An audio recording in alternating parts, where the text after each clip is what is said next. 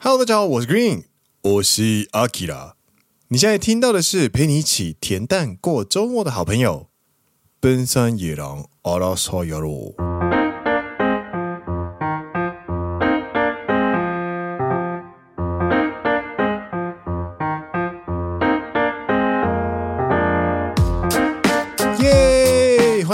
欢迎来到第十三季的第七集。是的，奔山野郎是一个由两位在日本当上班族的双男子 Dennis and Green 所组成的节目。二零二零年开播以来，超过两百集的内容，话题涵盖日本职场、生活、影视、娱乐，宗旨为用幽默又不失礼的对谈、温柔的声音，以旅日播客主的视角，陪观众提起度过每一周通勤上下班、在在工作或是家事的时间。让听众可以认真听长知识，轻松听好舒服的谈话型节目。Dennis 本季休息，将在第十四季回归，本季就会由 Akira 代班。啊听完觉得有趣的话，请按下订阅，加上 Apple Podcast on the Spotify 的五星推荐，并来留言跟我们聊天。Good evening, Dennis，还有 Akira，感谢你，感谢你。Akira 真的是久违的把所有的东西都念完了呢，说的呢。什么先周楽しかったわ。好，你说上礼拜的那个超级马里奥兄弟对不对？说说说说说。上礼拜播出之后，其实还是蛮多蛮多朋友就是会说，哎，这部真的好好看，这样子自己也看。然后当中有听众真的是把那个我们的介绍啊，就是不爆雷介绍之后就停下来，然后就先去看完之后再回来听下半段这样子。然后听说也因此就是。 有多知道一些，有多看到一些自己之前就是可能会没有注意到的地方，这样，哎，真的是太好了，太好了！推荐了一部好作品，然后也让大家有因此享受到好作品。我觉得这是呃做影评或者是做这种创作内容创作的时候最开心的其中一个 moment，这样子。嗨，那今天的内容呢，其实会就是一个小日常这样子。嗯，Green 在 Golden Week 黄金周之后的第一个礼拜呢，其实这个礼拜过得非常忙碌，因为公司刚好有大活动这样子，然后呃有连续星期一、星期二、星期三都是早上五点多起床，然后七点进公司，因为要准备一些活动跟场地之类的。对，然后以那个强工作强度来说，我到星期五下午的时候。就跟就跟我那个同期啊，两个就在那边说，现在这个心情啊，其实根本不像是，呃，根本不像是黄金周后的第一周，有点像是黄金周结束之后的六月底的那种忙碌的感觉，对，真的是蛮。以强度来说，真是蛮蛮强的一周啦，而且也很难得的，在早餐早安动态呢，有一篇是直接 po 白，就是全白的这样子，因为我真的找不到时间可以播东西这样子。那个早上太早的话，就那个时间，因为我住的地方稍微郊区一点，所以那个时间搭车的时间就刚好会错过，或者迟到，或者太早这样子。所以那三天都是骑脚踏车通勤这样。不过再忙碌的一周也会结束。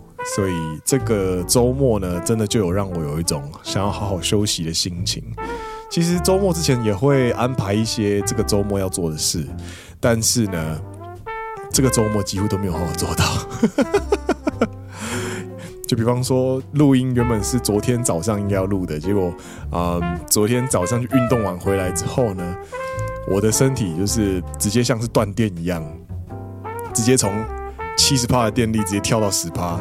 然后我想说睡睡个三十分钟好了，然后 醒过来的时候已经中午十二点了，就这样子。然后下午又跟又去跟朋友见面，然后回来之后我就觉得哎，好像蛮累的。然后就这样度过了星期六。然后星期天因为刚好又星期天刚好有上班，因为假日出勤也要支援活动这样子。然后也是。时间一晃就是就是晚上这样。今天早上其实也蛮早起的，但这一周实在太累了，所以我非常熟练的在半睡半醒的梦中，熟练的按掉了三个闹钟的样子。醒来的时候才发现都被我按掉了，这样。哎，但是就算是这样呢，其实这礼拜的周末呢，还是有发生一些让我觉得蛮有趣的事情。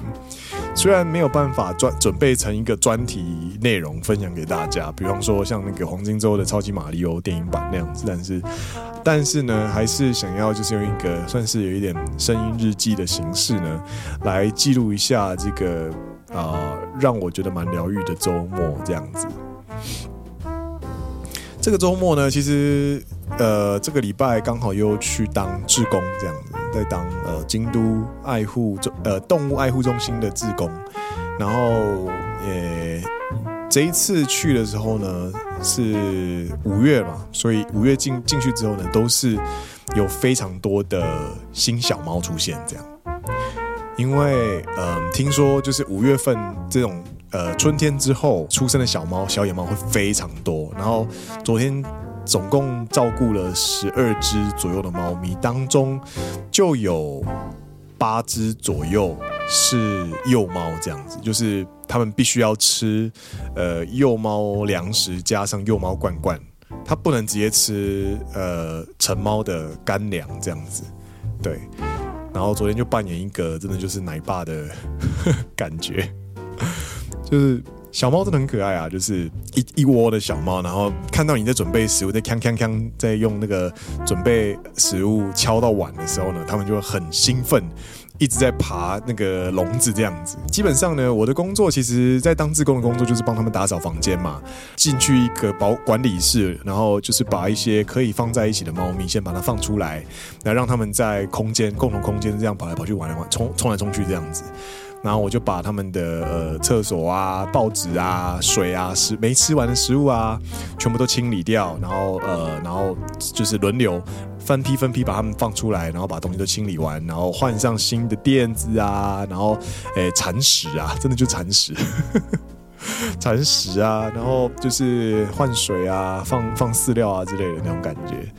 对，然后基本上三个小时，通常这种活动啊，实际上在动作的时间大概就是一个多小时这样，然后剩下一个多小时呢，基本上就是陪猫咪玩，对，把它放出来，让他们就是自己在那边跑来跑去，跑来跑去，或者是拿逗猫棒去逗那些就是看起来精力充沛的猫咪，对，对，然后昨天呢，昨天其实。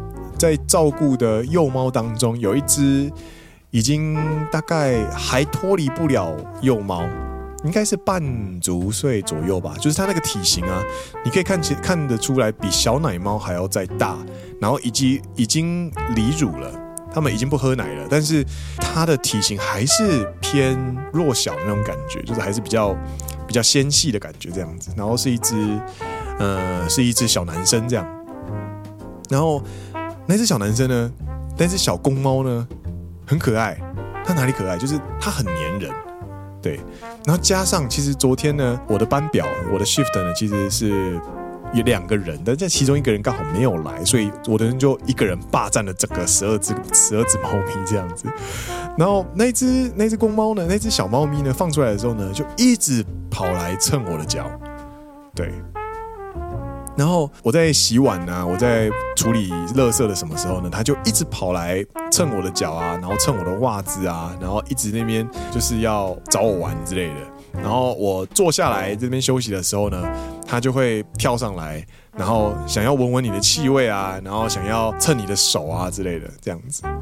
对，就是一只很黏人、很亲人的猫咪。对，然后其他小奶猫也是有样学样。就跑来蹭什么袜子啊，然后蹭你的手啊，然后，但是你知道小奶猫就是很爱玩嘛，所以大概大概玩过来，大概确认一下说眼前这个大个子是什么是什么存在。哦，它不是敌人。哦，它也不是过来要吃我的，OK，那那应该是友善的存在吧？好了，那我要去玩了这样子，但是呢。那一只小虎斑呢，就特别不一样，它就会一直绕在我身边，然后它会跑去跟其他的猫咪这样子稍微玩了一下之后呢，又再跑回来这样子，它完全就是把我一个当做是一个它的老爸的感觉，这样就这样相处了大概三个小时吧。其他猫咪啊，就是如果你把它抓回去的时候，小奶猫还会记恨这样子，就是它会恨说你，你把你你把我抓回来，我还要继续玩这样，然后它就会它就会反击的反击性质的咬你一口这样子。但是那只小虎斑，它就是任我摆布，对，我抱的时候，它就很乖的让我抱，然后还会就是蹭我的手，然后我把它抓回笼子的时候，它也会就是乖乖的坐在那个台子上，就是我把它放进去的时候，它就乖乖的坐在台子上，然后看着我这样子，嘿，然后就觉得哇，这只猫也太可爱了吧，就是完全有种差点沦陷的感觉这样子。如果这个是我人生第一次接触到猫咪的话，我大概现在就会开始找那个可以养猫的物件，有没有？然后开始筹划要搬家，然后开始筹划要把这只猫带回家这样子，因为真的很乖啊，而且它叫声很小声，它可能就这样呀呀，就是很小声，但是它不会像其他猫咪就是靠腰啊，要开饭了没啊？它们呀呀呀呀这样子，不会不会，它不会那边叫很大声，它是呀呀。然后把它放回去的时候，他就嗯呀啊，结束了。然后你跑过去跟逗它一下的时候，它就跟你嗯呀，哎，你还知道玩呢，很可爱，很秀气，对。然后就这样子，然后后来啊，因为当这个志工其实也差不多半年左右了，然后呃每个月通常都会来一两次这样。所以前前后后基本上我也照顾了将近五十只猫左右，哎不对，一次如果来照顾十只，一个月就二十嘛，所以前前后后应该照顾快一百只左右的呃这种浪浪这样子流浪猫。后来我发现一件事情，就是其实如果你放下心中那个想要珍惜可爱动物的心情，然后因此油然而生的好感的时候呢，你会冷冷静静的去看这只猫咪到底在做什么事。古令被这只猫咪灵性的的时候呢，基本上呢，我就很认真去看它的动作，就是它呢会去蹭你的脚，然后呢，你坐下来的时候呢，它会去蹭你的皮肤，去蹭你的手啊，然后会想要去呃闻闻你的气味啊，然后想要钻你的衣服啊，这样子。各位听起来很可爱，对不对？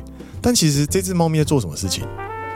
它其实呢，就是在试图的把它身上的味道移到你的身上，就是它希望能够透过宣示主权的感觉，就是这一只这一只猫就是在宣示这个沙发是我的，这个巨型移动生物是我的地盘，这样子，你们其他人不要过来，或者是这个地方是我，所以充满我的味道会让我很有安全感，这样子，因为我很喜欢这个地方，所以其实冷静来说啊，我跟我跟我就等于是一张很大很舒服的沙发的感觉而已。如果你往这样想的话呢，猫咪喜欢你这件事情呢，其实你就不会那么容易走心了。你就会觉得说，你就会知道说，哦，猫咪其实它是它虽然是认同你这个地方，认同你这个人这个生物，它可能也觉得在你身边是很有很有呃很舒服的，所以它想要透过。这样子的示好，不管是蹭你的脚啊，让你的脚有它的味道啊，或是钻你的衣服、钻你的手，然后希望你全身上下都是它的味道的这个行为呢，去占有你这个人，对，彻底的占有你这个人这样子。然后当我想通这件事情的时候呢，我突然觉得，哇靠，猫咪在示好的感觉也真的是很本能诶，很野生诶。各位，真的是很野生诶。当然了，它就是猫咪啊，它就是流浪啊，流浪猫是没错。但是，其实你你想想看，如果它今天不是一只猫，而是你的另外一半的话，其实那就会觉得，诶，这个另外一半可能会蛮可爱的这样子。比方说，我有听说过很多女生会喜欢男朋友的味道，所以可能在想男朋友的时候，然后男朋友可能在打工啊，或者在上班啊，还没回到家的时候呢，可能就会偷偷的。穿着男朋友的干净的睡衣，就是可能早上脱下来的睡衣，然后做自己的事情，滑手机，或者是穿上男朋友的睡衣，或者是他的衬衫，有他的味道，然后闻起来就很有安全感，这样子。所以人类其实有时候也会透过嗅觉去确保自己心里的安全感。然后在我照顾猫咪的时候呢，我发现也有同样的状况，原来猫咪也是这样子。哦，所以嗅觉对于猫咪来说，其实是一种安全感的来源喽。更甚的说，喜欢穿男友衬衫的女生，喜欢穿男友换下衣服的女生，其实某种程度上跟猫咪呢，其实同一种类型的生物哎。想到这边的时候，我就突然觉得很有趣，对。然后那只猫咪呢，就越看越有趣，对。啊，这个是这个真的是昨天在照顾猫咪的时候，我一个人在那个 硕大的管理室里面，在那边陪二十二只猫咪玩的时候，就是有非常大的感触。对，昨天让我最开心的事情就是有一只猫咪叫做 Miyuki，对，它叫做美雪，它是一只母猫，诶，年纪也不小了，大概六六七岁、七八岁的这样子。然后特点呢，就是它脾气非常差，它放出来。散步，让他出来散步之后呢，他就会爬到最高处，然后就是用鄙视的眼神看着所有人。然后有一个特色就特点就是抓不回去，抓不回笼子。他不主动下来回去的话，你是没有办法拉他回去的。为什么？他会咬人，他会抓人这样子。对。那我照顾他也照顾了四五回有了，我已经看过他很多次了，因为他很难找到主人嘛，所以一直留在那个动物中心。那。跟其他女性的志工在一起照顾 Miyuki 酱的时候呢，可能大家都不敢抓那只猫，但是古令呢是一个我有命呃使命必达的个性，就是至少我在做志工这件事情上面，它不是一件很困难的事，我只是要让它回家而已。对，被抓也好也没关系，我就是要让它回到笼子里这样。所以呢，我有这个执念嘛，所以我通常都会代替其他的不敢抓猫咪的呃志工同仁啊。就会是我去抓猫咪这样子，我有硬是把它就是直接把它拉进笼子里面，然后把它直接搬回去，或者是就是趁它下来散步的时候呢，就用脚在后面这样子把那个路都挡起来，然后让它就是一直往回走，往回走，往回走，把它赶进去这样子。那昨天最令人开心的就是 Miyuki 将，他的心情还蛮不错的，对，他难得过来蹭我的脚，然后就是绕了一圈，然后散步完之后呢，就往回走了。然后我打开笼子，它就进去了。这样，其实当你照顾一些猫咪，照顾到你认得它的时候，你就可以感受到这只猫咪它的心情，跟以往来说是好还是不好。对，然后好的时候呢，虽然也不会怎么样，但是你就觉得那一天那个角落就特别的和平。我觉得那个和平的心情，那个和平的感觉，其实是很令人开心的。照顾一群猫三个小时，大概就是这种感觉了。你就会开始去。理解 每一只小猫咪到底在想什么，这样。哎，这个是第一个话题哦。第二个话题呢是，古令今天跟同期去吃鸟贵族。我跟你讲，鸟贵族这种地方呢，它很便宜，然后它也很容易去。但是呢，当你进了公司第四五年的时候呢，能够轻易的去，能够轻易的一通讯息或一通电话，就说好一起去吃鸟贵族，或者是你要吃什么店，诶，可以的话，我们要不要去吃鸟贵族？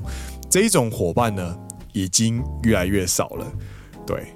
我就是在这样的一个前提下呢，跟一个很要好的老同期，就是呃叫小岛嘛，我就跟小岛一起去吃鸟贵族，然后也吃得很开心这样子，然后就聊聊最近工作上的事情啊，然后公司的事情啊，然后聊聊自己呃生活上的事情啊，然后呃之类的这样子。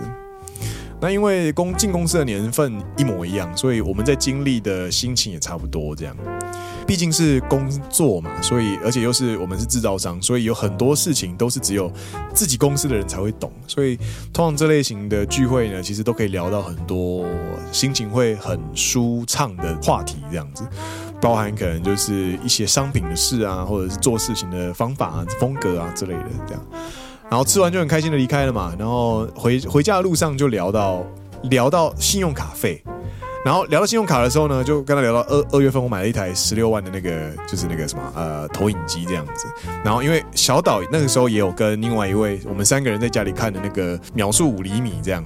然后他们就，然后小岛就说那那一台 projector 真的是有够棒这样子，是真的是不错的不错的购物这样子。我们就顺势的聊到说最近有没有看电影这件事情，这也是我想要跟大家分享的一个自己觉得很感叹的话题。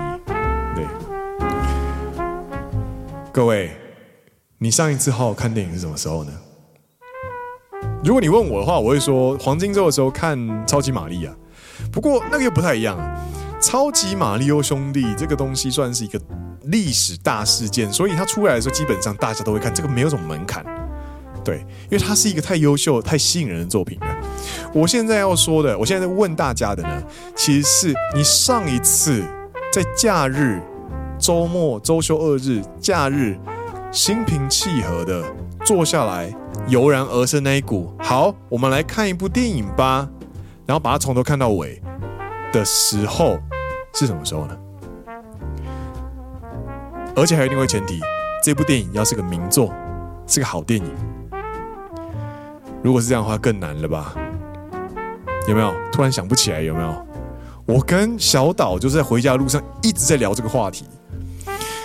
古丽娜，我最近真的没有办法看好电影诶，干这个我也超懂，我自己也完全没有办法看好电影。为什么？就是你会有一种好电影就应该有准备好的心情才去看。你的状态如果是九十分的话，你就会想要看九十分的好电影。但问题是，你平日已经累到剩下七十分的时候呢？你如果去看九十分的好电影，你就会觉得你浪费了二十分，你会吸收不干净。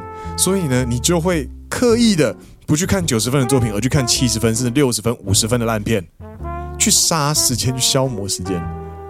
小岛说对。因为他也是这样子，而且他他会去看古阿莫电影，古阿莫类似那那些的东西的说电影这样子。然后我跟他说，我也一模一样。然后我们两个就在回家的路上一直一直聊，然后越聊越热烈这样子。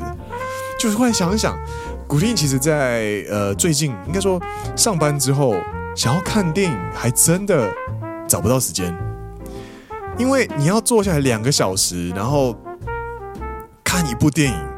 我觉得以一位平日跟周末都很忙的人来说，而且你又是一个人住，你要好好坐下来一起看个电影的人是没有的，你知道吗？所以你必须要一个人定下来两个小时这样子，是很难的。首先有哪几个难的点？就是刚刚所说的嘛，就是准备不好这件事，你永远等不到准备好的那天来。你一年呢？里面呢，大概只会有三次左右的，好，我要来看一部好电影了的这种心情是什么时候？长假的第二天晚上，各位，长假的第二天晚上，有吗？长假第一天呢，你就会做很多忙的事情嘛，所以晚上你会不自觉的就是太累，然后搞不好就是大概七八点就开始打打，就是开始在。度咕这样子，就开始在就是想想睡觉，然后第二天呢，好不容易呢，就是进入了一个好的状态，然后出门呢逛逛街啊，然后回到家，然后吃点东西之后呢，哎，七点，哎，刚好有买啤酒，诶，刚好可以拿电影片单出来找那部特别想看的电影的时候呢，你才会好好坐下来，用九十分的状态去看这部九十分的作品。但是，一年就只有三个年假，黄金周。然后浴盆节跟呃年末跨年没了，剩下的时间都是什么？剩下时间没有啊，现在时间都是周末而已啊。可能有三连休或四连休啦，但是我觉得三连休跟四连休把行程排满的几率都很高，所以能够坐下好好看电影的时间真的不多。然后又跟厂长又聊到说，对，就这样，而且电影啊。你没有办法看太好的电影，然后你也没有办法坐下来好好看电视剧，因为你的状态如果永远是七十分的话，九十分的状态一定是一大早刚起床嘛，一百分的状态，好去上去去上班这样子，进公司早上大概还有九九十分左右，然后大概下午的时候剩下八十几分，然后大概八剩到七十五的时候你就想回家了，回到家的时候七十分，然后弄完家事有的没的就剩六十分了，然后大概划个手机干嘛了，你就就直接想睡觉了。对啊，所以你根本没有办法去看一些好东西。除此之外，不止电影，小岛也跟我，就是他，他也是跟我都是有在玩电动的的好同好这样子。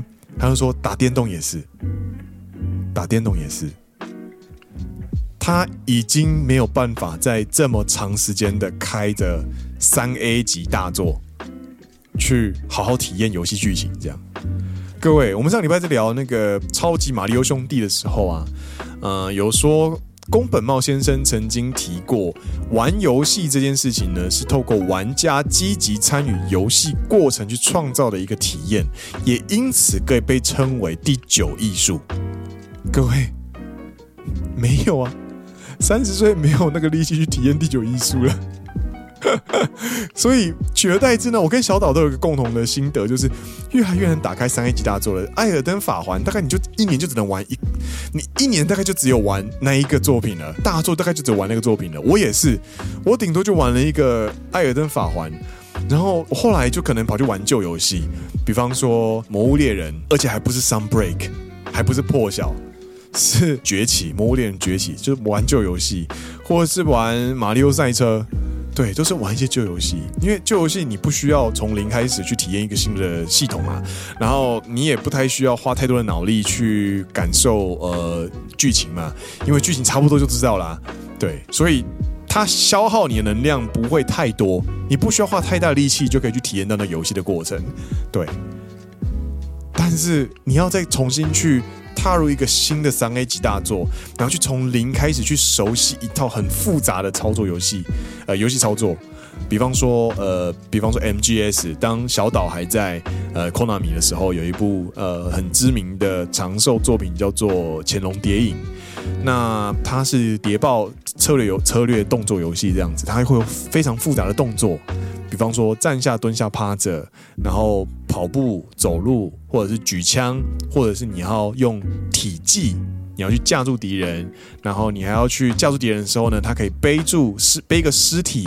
或者是他架住敌人之后呢，可以将他勒晕，或者是用刀把他杀死，还有各式各样的复杂的操作都在你那个手把上面。或者光想想到这样子，你就必须要，你就必须要学着记得哪一个组合键是可以完成那个动作。讲到这边，应该有很多听众已经不知道我在讲什么了，但是有另外一部分的听众呢，有玩游戏的听众呢，一定会点头如捣蒜，就会知道说啊啊，对对对对，你要熟悉那套操作，真的会很需要。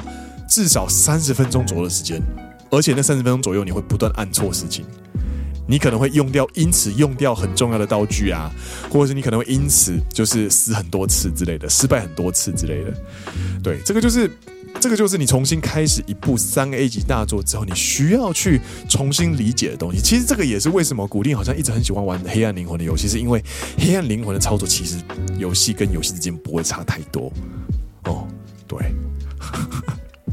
对，我突然意识到这一点，就是它不会差太多这样子。但是如果你先去玩，呃，比方说我又去换换一个大作，比方说我又跨到呃，比方说《暗黑破坏神》，然后或者是我又跨到比方说呃《Assassin's Creed》，然后《刺客教条》，或者是去突然玩 FPS，呃，比方说《Call of Duty》之类的话，那我的世界又要全部重来。再再再稍微聊一点游戏啊，就是。当你去玩新游戏的时候，你旧游戏的操作方式你会忘记，这是最可怕的地方。因为操作游戏是肌肉记忆，所以你的肌肉记忆如果一旦熟悉了新的东西的时候呢，就像是你买了一部新车，你去坐上那个新车，然后你熟悉它的操作之后，你再回去开原本那台车的时候，你反而会需要一点复习的时间。有时候呢，当你累的时候呢，连复习的时间都会让你觉得很浪费、很麻烦，你甚至就不想开车了，你就不打电动了，你就可能会去玩一些根本不需要脑袋的电动。我觉得这个也是为什么，就是操作几乎几乎没有门槛的手机游戏可以如此蓬勃发展的原因，因为连我这么排斥手机游戏的人。其实某种程度上，我到后来玩的小游戏，基本上难度都跟手机游戏差不多，操作难度都很简单。这个话题我跟那个小岛在回家路上一直聊，一直聊，一直聊。然后就因为我们刚好又路过最近就是发售的 Switch 大作嘛，就是那个《萨尔达传说》呃，《王国之泪》这样。我们两个都有共识啊，就是看到那个《王王国之泪》，诶，这部游戏好不好玩？嗯，一定会很好玩。诶，有不有趣？哦，一定会超有趣。啊，会不会感动？哦，一定会超感动。是不是个好游戏？哦，这绝对是个好游戏。那你会去玩吗？呃，不会。为什么？你没有时间，你没有那个力气。不是买不到东西，你知道吗？是你没有力气再打开那个三 A 级大作。连我们连第一部游戏都没有开，我们都知道有那个东西。应该说，现在应该很多三十岁的朋友都跟我一样，你知道那个领域里面的那个东西是很美好的，你也知道，你如果花时间下去理解，你花钱投入精神去研究那个东西，一定会让你有一样程度的满足。你也可以体验到那东西乐趣，但是你有没有那个时间去投入，有没有那力气投入，是另外一回事。这个就是啊，真的是最近最感触最深的事情，这样子。嗯，各位有没有跟我一样的心情呢？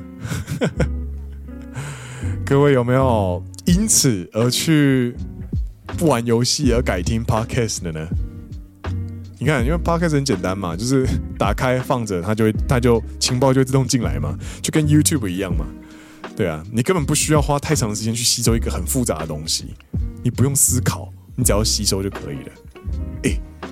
不用思考，只要吸收这个这个听起来这个习惯真的是很危险的习惯，因为你就是在呃放弃自己生存的能力嘛。但是但是当你没有力气的时候，你真的就是这个样子。看猫咪废片啊，看电影就是电影的说电影啊，哦，这些真的是时间水质啊，它会一点一滴的吸掉你大批大批的时间，搞不好你整个晚上。看下来看猫咪废片的时间，你已经可以看一部电影了。你搞不好已经可以看一部魔戒了，你知道吗？真的，真的，你滑手机游戏的那个时间，你搞不好你已经可以去做一件事很不错的事情了。但是你就是没有那个力气，那个意志力维持不了到晚上的那种感觉。不过这也可能也就是古令的一个警讯啊，就是工作强度或许让自己没有余裕去照顾自己下班后的生活。嗯、不过短期间好像也不会改善呢，该怎么办呢？我们只能边走边想了。各位，你觉得该怎么办？还是说，各位你也跟我一样喜欢看猫咪废片来杀时间？还是你也跟我一样永远打不开片单里面的作品？呃，作品片单。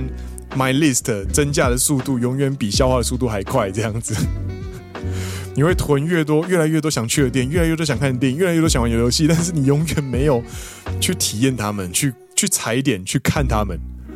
对，吃饭也是啊，永远就是我是一个不太会去一个人踩新店的人，我永远就是去吃那几家，然后吃到跟老板变变朋友这样子。呢。生活是不是变得越来越窄啊？还是说这种生活方式其实是最省电的？所以我们才会在自己状态没有那么好、比较疲惫的时候会这样做呢？嗯，深いよね，深いわね。好啦，这个礼拜应该就先这样子啦，我们下个礼拜再见了，好不好？ 然后呢，先预告一下，下礼拜呢是一位呃古令的老朋友会来节目跟古令聊天。这位老朋友呢，他也是在内容创作里面呃经营很长一段时间，然后也做出哎还蛮不错的成绩这样子。然后是古令十年前的，算是十年多前就认识的一位老朋友这样子。嘿，然后你就先卖个关子。我们就期待下个礼拜，那我们就下个礼拜见喽。今天节目差不多就告一段落，我是 Green，我是 Akira。你现在听到的是陪你一起恬淡过周末的好朋友——奔山野狼阿拉萨尤鲁。我们下礼拜见喽，大家拜拜，拜拜。